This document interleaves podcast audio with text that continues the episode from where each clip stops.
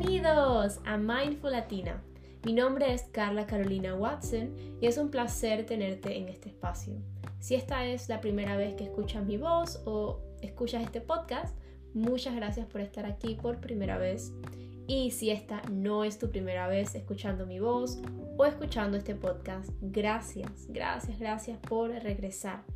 Estoy muy contenta de compartir el episodio de hoy contigo Así que sin más preámbulo, vamos a comenzar.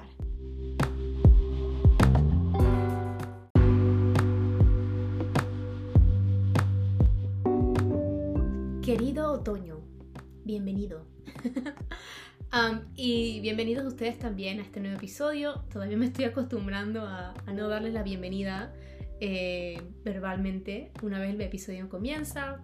Como notaron, ahora tengo como un mini intro pero sí, en este episodio les voy a hablar sobre el otoño. Esta es eh, mi estación favorita para disfrutar aquí en el Reino Unido. Y sí, mucho más que el verano. Aunque cuando me pongo a pensar y hablar del verano, eh, claro que me tiento a, querer disfrutar de, la playita y verano caribeño.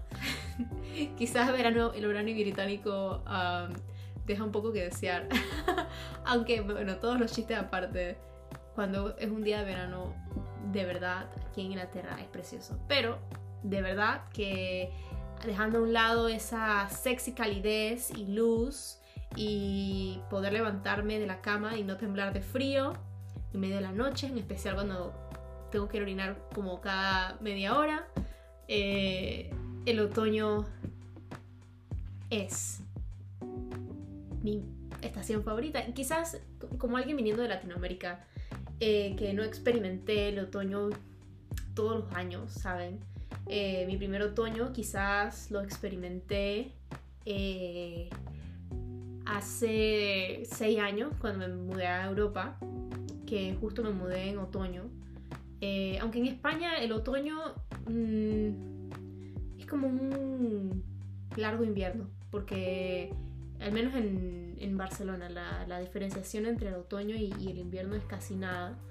Eh, pero un proper, proper, proper otoño, eh, obviamente una vez me mudé a, a, Inglaterra, eh, experimenté esto de las hojas cayéndose, los vientos, ah, el sol. es como, no sé, me encanta, me encanta la, el feeling de, del otoño. Y una vez experimentas el verano, y bueno, todo lo que conlleva el verano en un lugar y luego que en el mismo lugar te reciba con, con los sentimientos del otoño, uff, es como una siesta que tomamos durante las vacaciones. Unas vacaciones increíbles de paso, ¿no? El otoño y sus cualidades restaurativas se sienten como bien ganadas, ¿no? ¿Sabes? como un día largo en la piscina o de sightseeing, unas vacaciones y tomarse como una siestita, uff, ese es como el otoño para mí. Es como el primer sorbo de agua después de una larga caminata, una sesión de hiking. Es como que, uff, qué rico, ¿no? Eh, eh, y, y de cierta manera es como el otoño también es como, como, como un abrazo. Para mí es como casi la, la, manera en que la naturaleza nos dice, shh, shh, shh, there, there, ahí ya va, es hora de descansar. um, y por alguna razón, que probablemente ustedes, si me siguen en Instagram o en Facebook, ya saben la razón. Y si no, bueno, se pueden esperar al próximo episodio en el que les hablo más de la razón. Toda esta energía otoñal este año resuena fuerte, fuerte, fuerte conmigo. Con una vehemencia profunda dentro de mí. So, mi cuerpo está felicísimo de recibir este otoño. Y bueno, el otoño no solo se trata de descansar y disfrutar mm, bebidas calientitas, porque también hay que guardarnos algo para el invierno. El otoño eh, para mí eh, es como una mezcla de, rest and, doing. Eh, en lo personal a mí me ayuda a establecer un mood para los meses venideros, sobre todo el invierno, ¿sabes? Eh, el otoño es como una segunda primavera una segunda oportunidad para, para un nuevo inicio, como un segundo año nuevo. Durante esta época, sobre todo al inicio del otoño, me gusta ordenar, limpiar física y mentalmente mi, mi, medio ambiente, mi mente, mi hogar, eh, y trato de almacenar recursos que en pleno invierno sé que pueden ser más difíciles de acceder. Estos pueden ser recursos tan fáciles como alimentos tipo granos que nunca aspiran y es bueno tener a la alacena por si acaso se te olvida el súper y, tienes eso ahí en un rinconcito como para, ay sí, para rescatarte la vida. Eh, pero también pueden ser como recursos menos obvios, como crear recuerdos al aire libre con mi, con mi familia y, y amigas. Mm, básicamente, cualquier cosa que yo sepa que podría necesitar cuando llegue todo esto del SAD. Seasonal Affective Disorder. ¿Sí? Así es como se llama, me parece. Seasonal Affective Disorder. Meaning. Estoy googleándolo aquí rapidito. Yeah. Sad meaning feeling or... No, no, no, no. Disorder espérense, es que se me, se me queda la duda y pues yo no quiero dejarlos mal con la mal y la información. Pero sí, es, es como un tipo de depresión que viene en un uno de estos patrones estacionales, sobre todo cuando cambian las estaciones a más oscuras. Eh, según la NHS, también se conoce como la depresión de invierno. Y pues pueden ustedes buscar más si les interesa conocer todo este rollo del SAT, pero sí, síndrome de síndrome afectivo.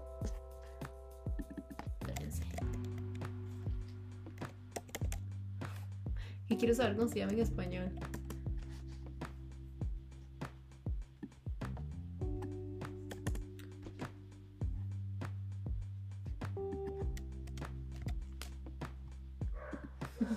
está Alfonso.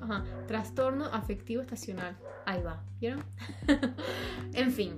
Eh, me ayudan esto, este preparativos de otoño, en otras palabras, me ayudan a prepararme para los días más darks de los meses venideros. Eh, el otoño, eh, este otoño, puedo sentir la importancia adicional de cuidar mi salud mental y de mantener los hábitos que sé que me van a permitir eh, endure, soportar. soportar suena como fuerte, como que ah, aguantar. Como me permitirán triunfar, ¿saben? Me, me permitirán eh, darlo todo en los meses más oscuros y más duros del invierno. Aquí el invierno puede ser un poco tough eh, para la salud mental. En lo personal, yo creo que es, es algo, algo sobre la falta de sol, luz solar, que realmente, realmente tiene un impacto en nuestra mente. Hay algo sobre tener esos días grises todos los días, uno tras otro, uno tras otro, uno tras otro, que uff, es de verdad fuerte, fuerte para la mente. Pero por eso es que hay que trabajar en, en, en cosas que, que nos puedan preparar para esos momentos más difíciles. Y bueno, estas son las cosas que estoy, en las que estoy trabajando para ayudarme a hacer esto. Uno, conectarme con la naturaleza, aunque los cambios climáticos drásticos nos hacen sentir más inclinados a permanecer en el interior, esforzarnos por hacer algo de tiempo para pasarlo al aire libre puede ayudarnos a sentirnos más conectados con nosotros mismos y el momento presente. Así sea, mirar por la ventana por 10 minutos, sacar a los perros aunque sea una vueltita o ir a un proper long walk con los perros una, caminata larga, con una proper caminata larga con los perros. Eh, o si te gusta hacer ejercicio al aire libre, correr, no importa si llueve, si está frío, eh, salir, salir a, conectar con la naturaleza. Darle un poquito de amor a las plantitas en el jardín o el balcón, ¿saben? ¿No? Conectar con la naturaleza a tu manera. Lo otro que me ayuda es mantener un vínculo con los días más cálidos. Sí, yo sé lo que dije al principio, que amo el, invierno, del otoño. Pero la realidad es que hay está ese saborcito rico de, del verano que es importante pues mantener un, vínculo ahí como para tener nuestro verano interno, nuestro fueguito interno ahí vivo. Eh, porque aunque el verano nos esté dejando, no significa que nosotros debamos dejar el verano hasta el próximo año. Lo que me gusta hacer, por ejemplo, es que creo una lista de reproducción cada año con las canciones más latinosas, más así chacalitas, bueno, no chacalitas, pero, pero eh, así que así reggaetonísticas para, para, para poder conectar con ese, ese calorcito latino eh, y canciones que me hacen bailar o cantar o, ¿saben? No? Que me levantan el ánimo incluso en el día más otoñal británico, gris, húmedo, ventoso que pueda haber. Eh, y bueno, puedes encontrar tu propia manera de mantenerte conectado, conectada o conectade con los días más cálidos, con música, con comida, con olores. Tú busca la manera que funcione para ti. Lo otro que me funciona es nutrir a mi comunidad central. Eh, uno puede sentirse tentado, sobre todo cuando hay cada vez menos luz, cada vez más frío, cada vez los días más cortos, eh, a evitar ver gente. Pero ese sentido de conexión humana es uno de los pilares de la salud mental, del bienestar. Eh, y, y, por eso es súper, súper, súper importante mantenernos en contacto con las personas que nos hacen sentir bien, a las personas que amamos, a nuestros seres queridos. Y lo mejor es que hoy en día hay opciones. Por ejemplo, si, si quieres, no tienes que quedarte encerrado en tu casa. Puedes ir a un mercadito, puedes ir a caminata, puedes ir a algún evento o, ponerte creativo con tus amistades y hacer algo al aire libre. Si estás aquí en Inglaterra o estás en un país frío, puedes hacer un bonfire, un fueguito en, en, algún lugar que se permita hacer un bonfire. Por favor, no se pongan de piromaníacos en el parque si es ilegal. Eh, prudencia, por favor. o si quieren salir de la casa, pues salgan de la casa o puedes traer gente a tu casa. Eh, o no tienes ni siquiera que ver a la gente face to face. Gracias a una de las bendiciones de la pandemia es que todos estamos como un poco más abiertos a estas reuniones remotas. Así que eso también puede ser una opción, reunión remota con tus seres queridos. Lo importante es seguir nutriendo esa comunidad central. Lo otro es que cuidar cómo nutrimos nuestro cuerpo. Desde la comida, al movimiento, a los momentos de autorreflexión. El otoño es, en mi opinión, la época del año más, más, más importante para cuidar de cómo nos nutrimos, física, mental, espiritualmente. Tómate el tiempo para hacer comidas ricas, nutritivas, sea lo que sea que eso signifique para ti, para mover tu cuerpecito con conciencia y compasión y para practicar momentos de quietud y autorreflexión. Nutre tu cuerpo, de una manera holística. Lo otro es adoptar una mentalidad autocompasiva. Muchos research, muchas investigaciones cada vez están encontrando más pruebas científicas de cómo la compasión juega un papel clave en nuestro bienestar.